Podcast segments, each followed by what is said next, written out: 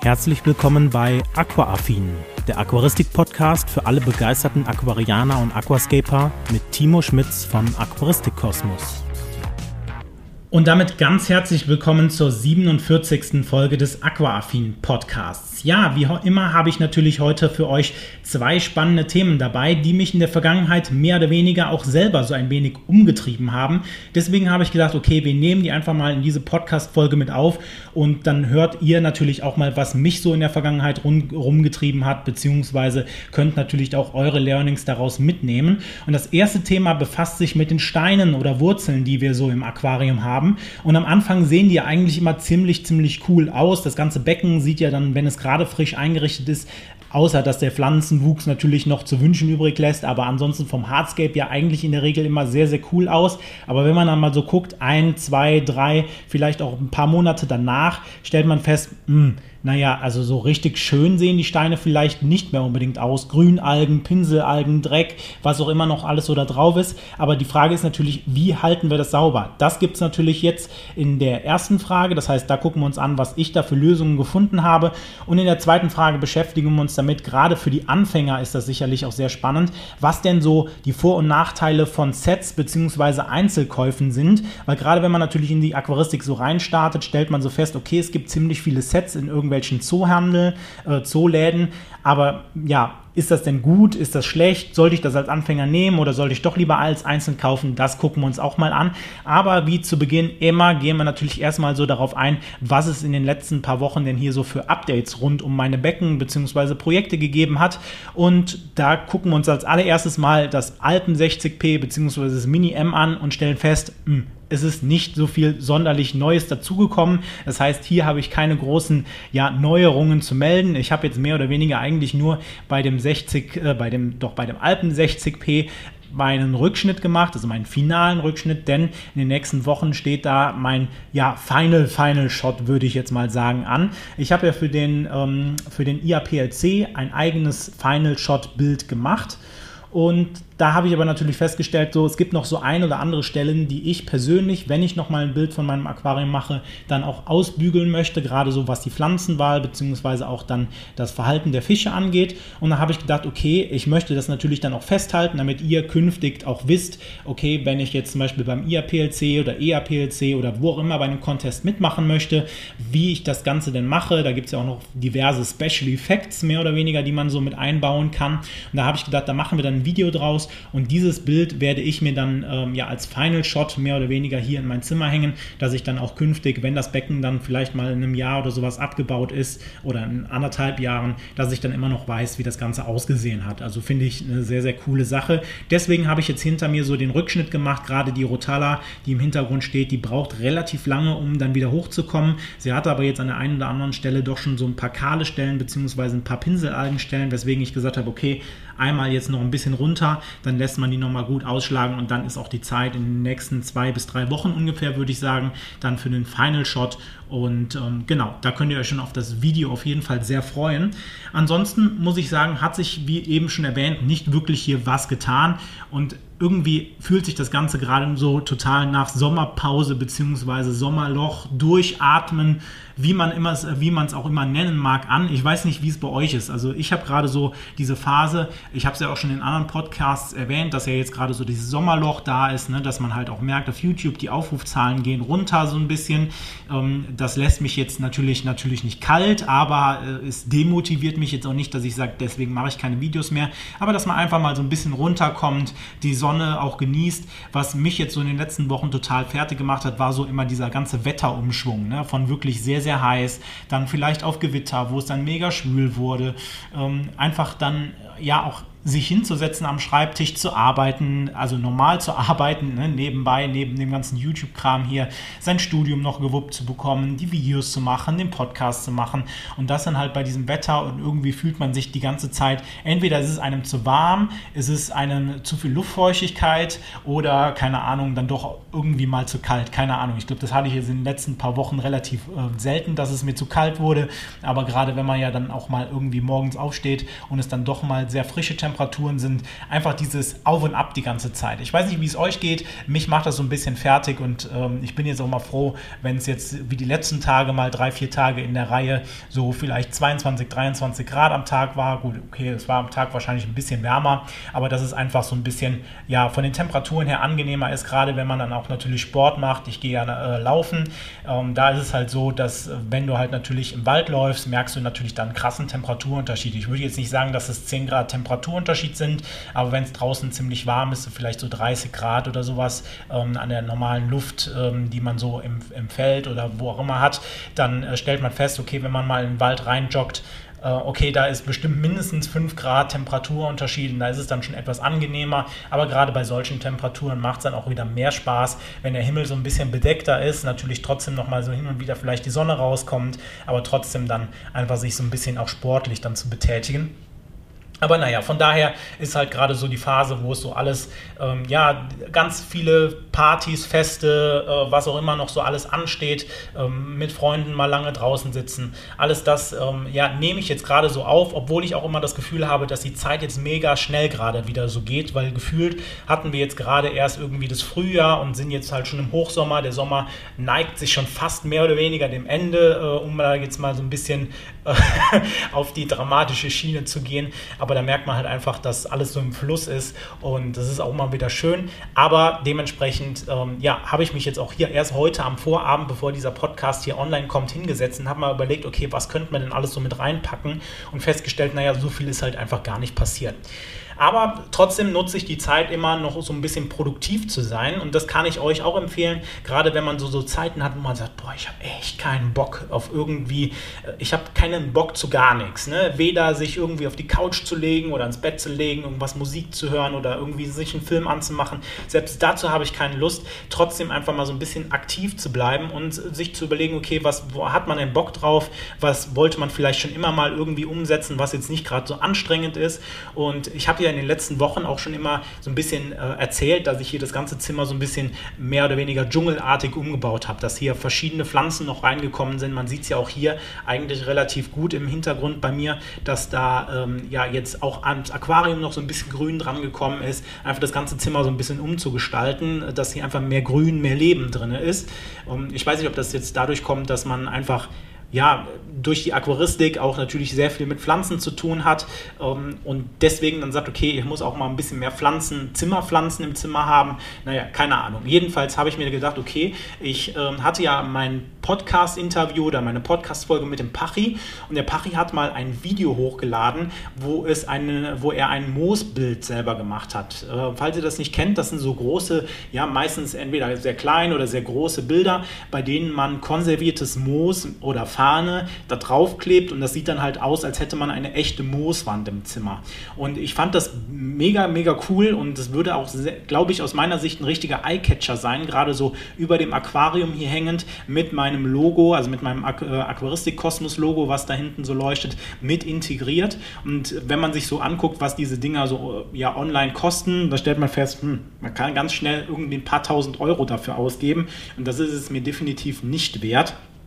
Deswegen habe ich gesagt, ich möchte das Ganze natürlich selber machen und habe mich da so ein bisschen an dem Video vom Pachi langgehangelt. Das heißt, ich habe mir jetzt schon mal Holz geholt, habe schon mal ein bisschen Moos bestellt und werde dann in den kommenden Tagen und Wochen mir dieses kleine Moosbild äh, dann selber basteln. Ich bin noch nicht ganz entschlossen, in welchem Format das wird, weil eigentlich ist es ja, das soll über dem Aquarium hängen, also über dem Alpen 60p. Das ist natürlich ein 60 cm Aquarium. Ich weiß noch nicht, ob ich das dann quasi in die Höhe wachsen lasse, das heißt mehr oder weniger über die ganze Wand zu sehen hinter mir. Ähm, äh, oder ob ich dann sage, okay, ich mache halt ein relativ, also wie ein ganz normales Bild, was an der Wand hängt, äh, dann auf eine 60er Länge und dann vielleicht irgendwie eine 40er oder 50er Höhe.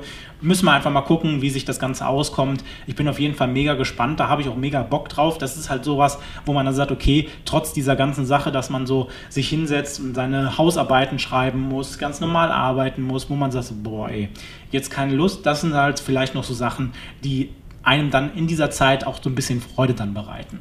Auf der anderen Seite habe ich auch so ein bisschen ja mit dem Upcycling mehr oder weniger zu tun gehabt. Ähm, hört sich jetzt ein bisschen äh, ja, nobler an, als es vielleicht ist. Im Endeffekt hatte ich einfach noch verschiedene Dosen ähm, übrig. Wie ich nutze halt so für so einen Joghurt äh, so einen Zusatz, ähm, was man halt so als Geschmack mehr oder weniger ins Joghurt reinkippen kann. Und da gibt es halt immer so Schraubdosen, also so transparente Dosen mit einem Deckel. Und da habe ich mir gedacht, irgendwie sind die halt mega cool und zu schade, um wegzuschmeißen, wenn sie halt dann, wenn das Pulver da drin aufgebraucht ist. Deswegen habe ich jetzt mal vier Dosen gesammelt und habe damit in den letzten Tagen mir so eine Art Aufbewahrungssystem für Aquarienunterschrank gebastelt und habe das Ganze mit ein paar Magneten realisiert, sodass man diese Dosen halt mehr oder weniger unter dem oder am Unterschrank, an dem Deckel oder an dem ja doch Deckel, also quasi an der Oberseite des Unterschranks einfach dran, äh, ja, per Magnet dran kleben kann, mehr oder weniger. Und da habe ich jetzt beispielsweise Filterwatte drin, da habe ich kleinere Spritzen oder andere äh, ja, Zubehörteile drin, die ich so hin und wieder mal brauche. Ähm, und habe dann halt einfach damit so diese Becher so ein bisschen abgecycelt, würde ich jetzt sagen. Und habe mir daraus ein schönes Orgasystem gebastelt. Ich denke mal, da wird das, das wird vielleicht auch nochmal in irgendeinem Video irgendwelche Lifehacks oder wie auch immer, werde ich das sicherlich mal mit auf aufnehmen, aber da könnt ihr auch mal überlegen, ob ihr vielleicht irgendwelche Dosen habt, wo ihr, wenn ihr sagt zum Beispiel in eurem Aquarienunterschrank, boah, ich habe nie Platz, weil das ist bei mir immer, da steht mein Filter drin und da habe ich noch irgendwelche welche Behälter drin, um vielleicht ähm, ja, irgendwas zu lagern oder halt meine Düngebehälter. Und da stellt man so fest, naja, so viel Platz ist da jetzt auch nicht mehr. Aber dass man einfach mal was oben dran hängt, da auf die Idee bin ich vorher noch nicht gekommen. Deswegen fand ich das mega cool. Habe es dann einfach mit Sekundenkleber dran geklebt. Hält bis jetzt auch mega gut. Und ähm, ja, von daher wird das sicherlich auch in dem ein oder anderen Video dann auch mal irgendwann auftauchen. Gut, so viel erstmal zu den ganzen Updates, die ich äh, so ein bisschen raushauen wollte. Und dann gucken wir uns mal an zu der, oder gucken, kommen wir eigentlich zu den eigentlichen zwei Themen für diesen Podcast. Und das ist nämlich Steine, die ja schon etwas länger im Aquarium sind, die können ja manchmal von schön zu, naja, ich sag mal, weniger schön umswitchen, mehr oder weniger. Das heißt, am Anfang packt man so einen schönen Stein da rein, den hat man vielleicht nochmal, also entweder er ist ganz neu oder hat ihn irgendwie abgebürstet und er sieht halt sehr, sehr schön aus mit einer schönen Färbung. Man sieht den Stein wirklich sehr, sehr gut. Und wenn er dann erstmal so ein, zwei, drei Monate im Aquarium ist, stellt man fest, oh, ja, da sind jetzt ein paar Grünalgen drauf, da sind Fadenalgen oder hängen Fadenalgen dran, da hängen vielleicht irgendwelche Pinselalgen dran. Also was ich nicht schon alles hier hinter mir im Alpen 60p oder jetzt auch gerade hier im Mini M drin habe. Also da muss man halt sagen, sehen die Steine teilweise oder sahen die Steine teilweise nicht mehr so geil aus. Und das ist mir immer vor allem bei den Seirio Mini Landschaftssteinen aufgefallen. Andere, wenn man sich so Bilder anguckt auf Instagram, die diese Steine verwenden, die haben in der Regel auf diesen Bildern wirklich immer sauber geleckte Steine und ich habe mich jahrelang gefragt, wie kriegen die das verdammt nochmal hin?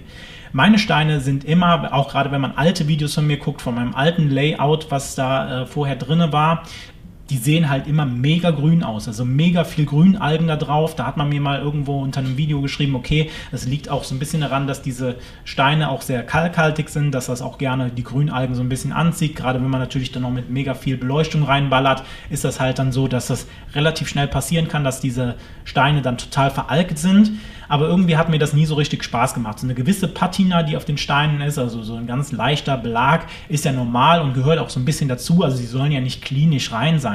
Aber dass man halt einfach sagt, okay, man erkennt den Stein noch als Stein und nicht als grünen Klotz. Ne? Das war halt immer so die Überlegung. Und da habe ich mir jetzt natürlich beim Alpen 60p gedacht, okay, da sind so viele Steine drin, wenn ich die jetzt alle mit einer Bürste, weil eigentlich war immer die Lösung für mich einfach nur der Zahnbürste, immer die Steine bei jedem Wechsel, Wasserwechsel sauber zu machen.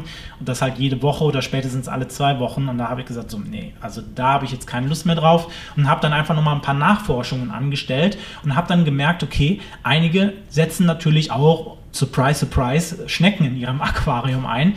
Auf die Idee muss ich halt, muss ich sagen, bin ich noch nicht gekommen. Also klar kann man Schnecken im Aquarium einsetzen, aber es ist natürlich auch klar, die ähm, ja, fressen den Algenaufwuchs bzw. den Belag generell erstmal, der sich so bildet, also das, der, der biologische Film. Unter anderem dann halt auch natürlich halten sie beispielsweise Steine, auf dem sich biologischer Film mit Algen gebildet hat, natürlich dann auch etwas sauberer, als wenn ich das einfach nur einfach so wachsen lasse. Und da habe ich dann den ersten Tipp mehr oder weniger für euch, dass ihr äh, einfach mal guckt, okay, ähm, kann ich vielleicht Fressfeinde einsetzen. Das heißt, das können natürlich erstmal Garnelen sein, klassisch, aber die werden jetzt euren Stein nicht runterraspeln oder halt ne, die obere Schicht so ein bisschen ähm, ja, abfressen, sondern die werden halt einfach Algen, die darauf wachsen. Also Beläge an sich werden die in der Regel weniger davon fressen. Und dafür sind halt Schnecken ganz gut da. Und da habe ich dann bei mir hier in einem alten 60p, wie viele habe ich eingesetzt? Ich glaube fünf, sechs äh, sechs Schnecken habe ich eingesetzt und die halten jetzt schon mehr oder weniger das ganze Becken ja so ein bisschen, ich sag mal, mit den Algen auf den Steinen im Zaum. Und da muss ich sagen, das finde ich eigentlich eine coole Möglichkeit, schon mal mit Tieren, die halt auch einigermaßen gut aussehen. Also ich finde die Stahlhelmschnecken, die ich habe, finde ich so von dem äh, vom, vom, äußeren Erscheinungsbild sind sie unauffällig, passen eigentlich ganz gut in das Aquarium rein und stören mich jetzt persönlich nicht so. Was mich so ein bisschen an diesen Tieren stört, ist, dass sie halt unglaublich sich im Boden eingraben können. Das heißt, gerade wenn man irgendwie Pflanzen oder sowas gerade so in der Richtung von der Scheibe gepflanzt hat, dann stellt man schnell fest, okay, gerade wenn sie sich einbuddeln, kann die ein oder andere Pflanze dann auch mal wieder mit hochkommen. Ja, habe ich jetzt leider auch in den letzten Wochen, Monaten meine Erfahrungen mit machen müssen, aber gut, äh, dafür sind die Steine einigermaßen sauber. Und wenn das alles nichts bringt, weil ich habe ein paar Steine, da gehen die relativ selten dran, beziehungsweise wenn da zum Beispiel Rotalgen drauf sind, also zum Beispiel Pinselalgen, dann bringt das in der Regel nicht so viel. Und da habe ich jetzt eine Technik herausgefunden, die wende ich hin und wieder auch an. Ähm, da kommen wir auch wieder zu diesem heiklen Punkt in der Aquaristik. Die einen sagen, oh Gott, bloß nicht, und die anderen sagen, ja, kann man machen. Ähm, das ist eine Easy Carbo nicht Kur, sondern eine Easy Carbo Behandlung. Das heißt, ich lasse meistens, wenn ich dann zum Beispiel einen großen Wasserwechsel mal mache, lasse ich das Wasser so weit ab, dass, die, dass ich an diese Steine, die ich behandeln möchte, drankomme. Das sind in der Regel diese beiden großen Steine, die ich hinten habe. Der eine, der relativ weit hoch ist und der andere ist sehr, sehr verklüftet, sehr, sehr scharfkantig. Ich gehe, äh, gehe davon aus, dass deswegen da keine Schnecken dran gehen. Und deswegen gehe ich halt hin, äh, nehme halt mir ein bisschen Easy Carbo, pinsel das auf den Stein, lasse das ein bisschen einwirken, gehe vielleicht auch nochmal mit einer Zahnbürste so ein bisschen daran und ähm, ja, habe dann mehr oder weniger über, ja, ich sag mal einen Wirkungszeitraum vielleicht von ein paar Tagen wieder einen sauberen Stein da. Das funktioniert nicht so gut, wenn ihr Grünalgen habt, sondern eher, wenn es halt um Pinselalgen, also um Rotalgen klassisch geht, weil da ist halt Easy Carbo vor allem sehr, sehr gut. Es hat aber auch eine gewisse Wirkung auf Grünalgen. Das heißt, wenn ihr jetzt Grünalgen habt, äh, Grünalgenbeläge, guckt einfach mal, ob ihr vielleicht Schnecken als ja, natürliche Feinde von diesen grünen Algenbelägen einsetzen könnt. Und auf der anderen Seite, wenn das halt überhaupt nicht funktioniert, wenn man zum Beispiel wie ich jetzt einen Final Shot machen möchte und sagt, dafür sollen die Steine halt ziemlich gut aussehen und nur eine geringe Patina haben, dann kann man halt auch zum Beispiel sagen, okay, weißt du was, ich gehe jetzt einfach hin und pinsel da so ein bisschen was drauf. Da ist ja jetzt auch nicht so viel, dass man da sagt, ähm, man hat da mega viel Easy Carbo Eintrag ins Aquarium. Oder man kann halt zum Beispiel auch Easy Carbo mit Wasser verdünnt auf einer Spritze aufziehen und das halt so über den Stein träufeln. Das ist auch natürlich möglich. Und ähm, dann hat man zumindest einen etwas saubereren Stein, ähm, der dann halt auch nicht mehr so befallen ist von Algen. Gut, so viel dazu. Und dann kommen wir noch zu einem Punkt, der das Ganze beinhaltet, so ein bisschen okay, ich bin Einsteiger und ich habe mich jetzt das erste Mal informiert und stelle halt fest, okay, es gibt halt ja verschiedene Möglichkeiten, wie man jetzt wirklich, nachdem man sich für ein Aquarium entschieden hat, dann auch fortfahren kann oder in die Aquaristik reinstarten möchte. Und das Ganze betrifft ein Set bzw. Einzelkomponenten. Denn ähm, ja, viele Anfänger werden natürlich von euch oder viele von euch werden sicherlich in irgendwelche Zooläden gehen und da sieht man in der Regel irgendwie Aquarien aufgebaut, meistens auf Unterschränken schon oder andere andere Aquarien, ne, die man halt auch einzeln kaufen kann, ohne Unterschränke. Aber in der Regel sind das halt Sets. Das heißt, es gibt das Aquarium nicht als Glaskasten alleine, sondern es gibt halt einfach das Aquarium als Set.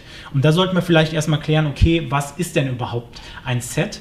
Und für mich ist in so einem ganz klassischen Set, was man so kennt, ähm, aus, aus Aquaristikläden beispielsweise, ist einfach, dass in diesem Set mehr oder weniger alles dabei ist. Das heißt, du hast in der Regel den Glaskasten, also das Aquarium, du hast die Beleuchtung, du hast einen Filter und vielleicht auch noch einen Heizer und vielleicht sogar, ne, wenn du dich dafür entscheidest, sogar direkt schon einen Unterschrank dabei.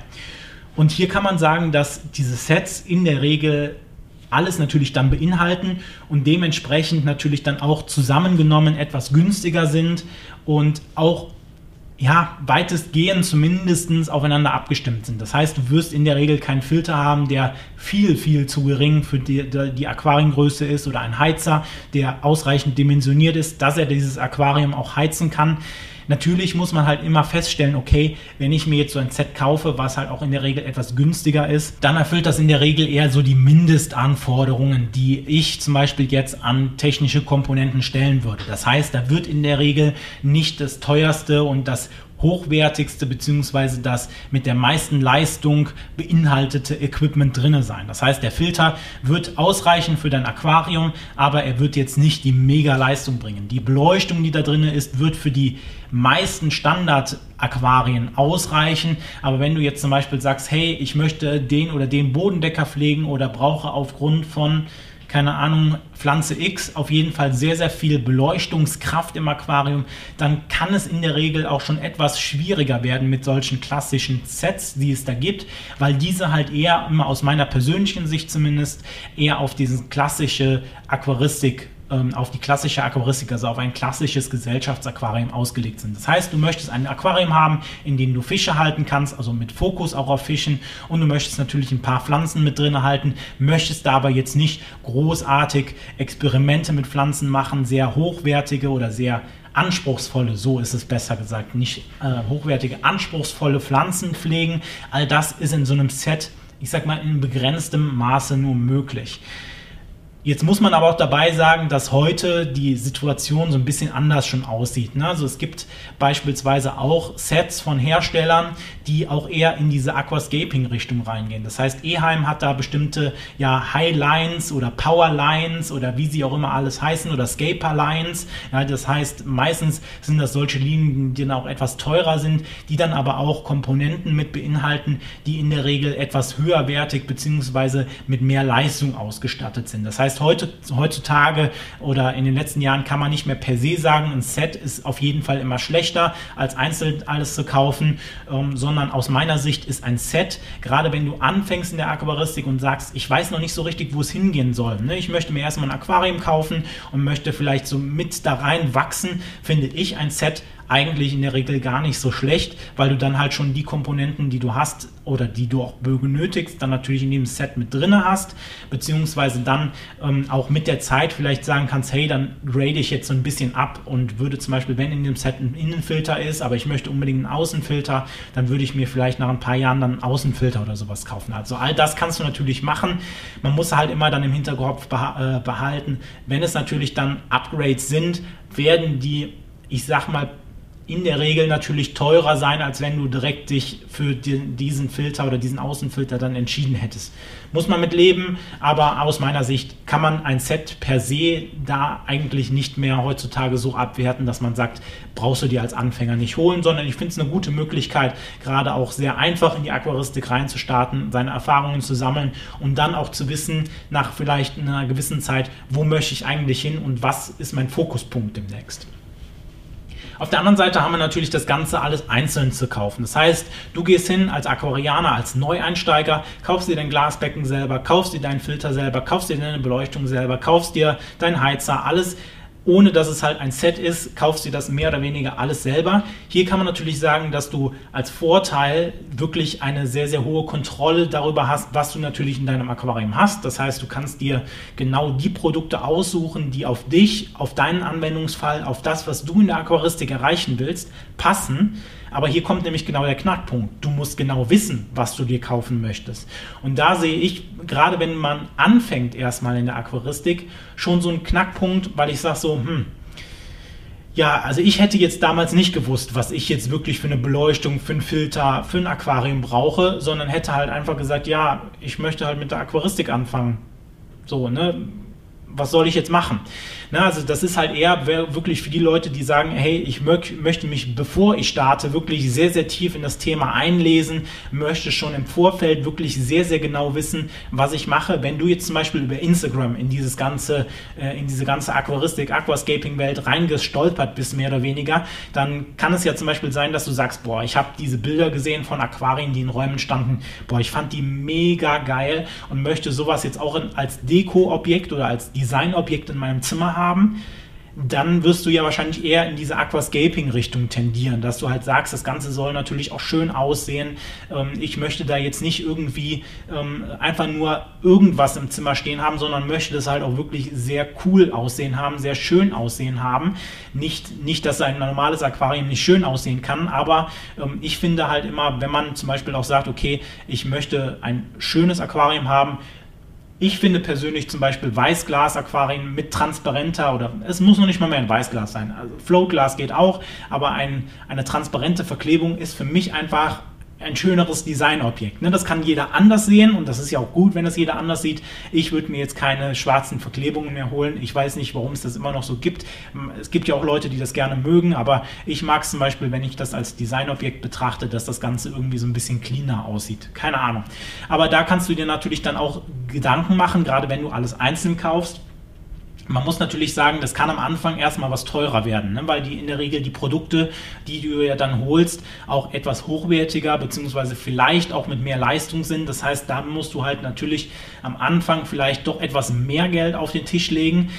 Wenn man das ähm, ja auf die lange Sicht betrachtet, kann man dann aber natürlich feststellen, okay, bei dem Set hätte ich jetzt immer wieder Upgrades gemacht, hätte mir einen besseren Filter, eine bessere Beleuchtung, was auch immer gekauft. So kaufe ich am Anfang einmal das, was ich wirklich haben will und brauche in der Regel. Ne, man merkt dann ziemlich schnell, okay, wenn man einmal mit diesem Hobby infiziert ist, ja, dann äh, möchte man doch wieder einen neuen Filter haben oder doch nochmal eine neue Beleuchtung. Aber in der Regel kann man erstmal sagen, dass man danach nichts mehr braucht und dann halt vielleicht eine, ein Upgrade erspart bleibt.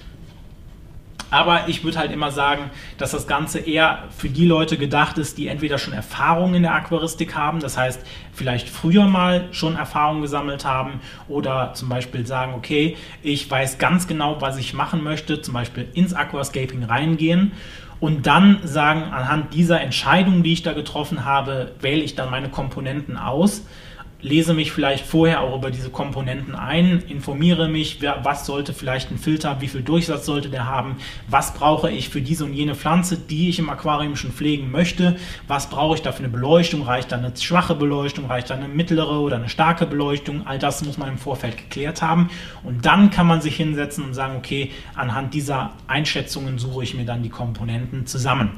Wichtig, wie gesagt, auch hier, ich möchte es einfach nur noch mal erwähnen, ist dieser Punkt mit diesen neuen Powerlines, Highlines, Scaperlines, wie auch immer. Ich habe da jetzt in diversen Zooläden bzw. im Netz sehr, sehr viele von einigen unterschiedlichen Herstellern auch verschiedene Linien gesehen und muss halt sagen, gerade wenn ihr sagt, okay, der Schuh drückt bei mir eigentlich immer, dass vielleicht das Set nicht die Leistung bietet, die ich haben möchte, dass es vielleicht irgendwie von der Beleuchtung zu schwach ist oder vom Filter oder wie auch immer vom Design her nicht ausreichend ist. Informiert euch da mal drüber. Da haben wirklich viele Hersteller tolle Aquarien-Sets hergestellt und da kann man natürlich auch immer ja, seine Erfahrungen mit sammeln. Und ich glaube, da wird man auch jetzt nicht so mega krass auf den Mund fallen.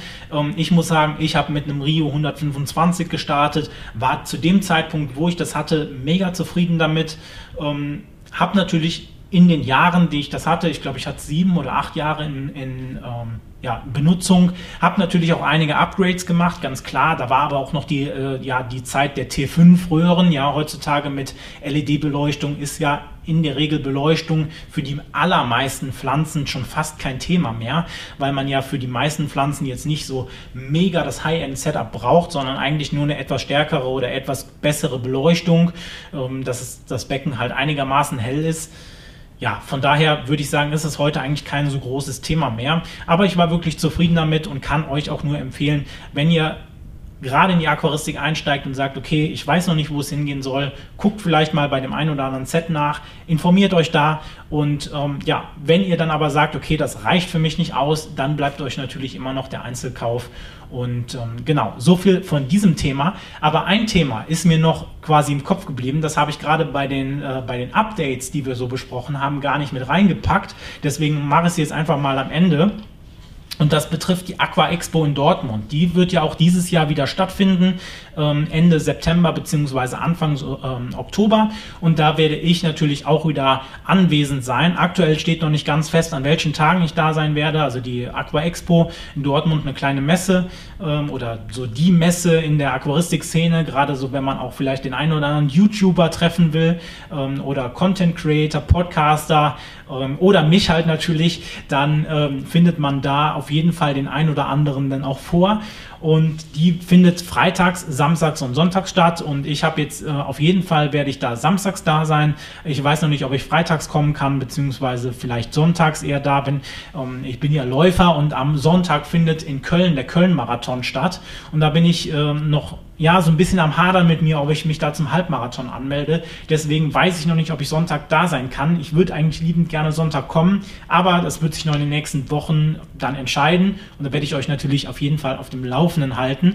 Aber wenn ihr vielleicht mal Interesse habt, eine Aquaristikmesse so mitzumachen, einfach mal so rumzugehen, vielleicht auch den einen oder anderen YouTuber, Content Creator zu treffen, kommt gerne vorbei. Das ist eine kleine Messe auf der Galopprennbahn in Dortmund. Ich muss dabei sagen, wenn man jetzt nicht unbedingt aus NRW oder im nahen Umfeld oder näheren Umfeld von Dortmund kommt, muss man sich das vielleicht zweimal überlegen. Für mich war es letztes Jahr das erste Mal, dass ich auf der Aqua Expo war. Es war eine coole Erfahrung, aber man muss halt auch sagen, die Messe ist halt ja etwas klein. Also man geht halt nicht dahin und sagt, okay, ich verbringe dann einen ganzen Tag auf dieser Messe und habe immer was Neues zu sehen, sondern es ist halt schon etwas kleiner, familiärer gehalten, ist auch mal ganz nett, aber wenn man jetzt äh, irgendwie sechs Stunden Anfahrt hat, kann man sich das Ganze vielleicht nochmal überlegen, ob man da wirklich dann vor Ort sein muss. Aber für alle, die nicht so einen weiten Weg wie ich beispielsweise nach Dortmund haben, ist das eine super Möglichkeit, da einfach mal vorbeizugucken. Und ähm, ich packe euch einfach mal den Link von der Aqua Expo in die äh, ja, Show Notes bzw. in die Videobeschreibung rein.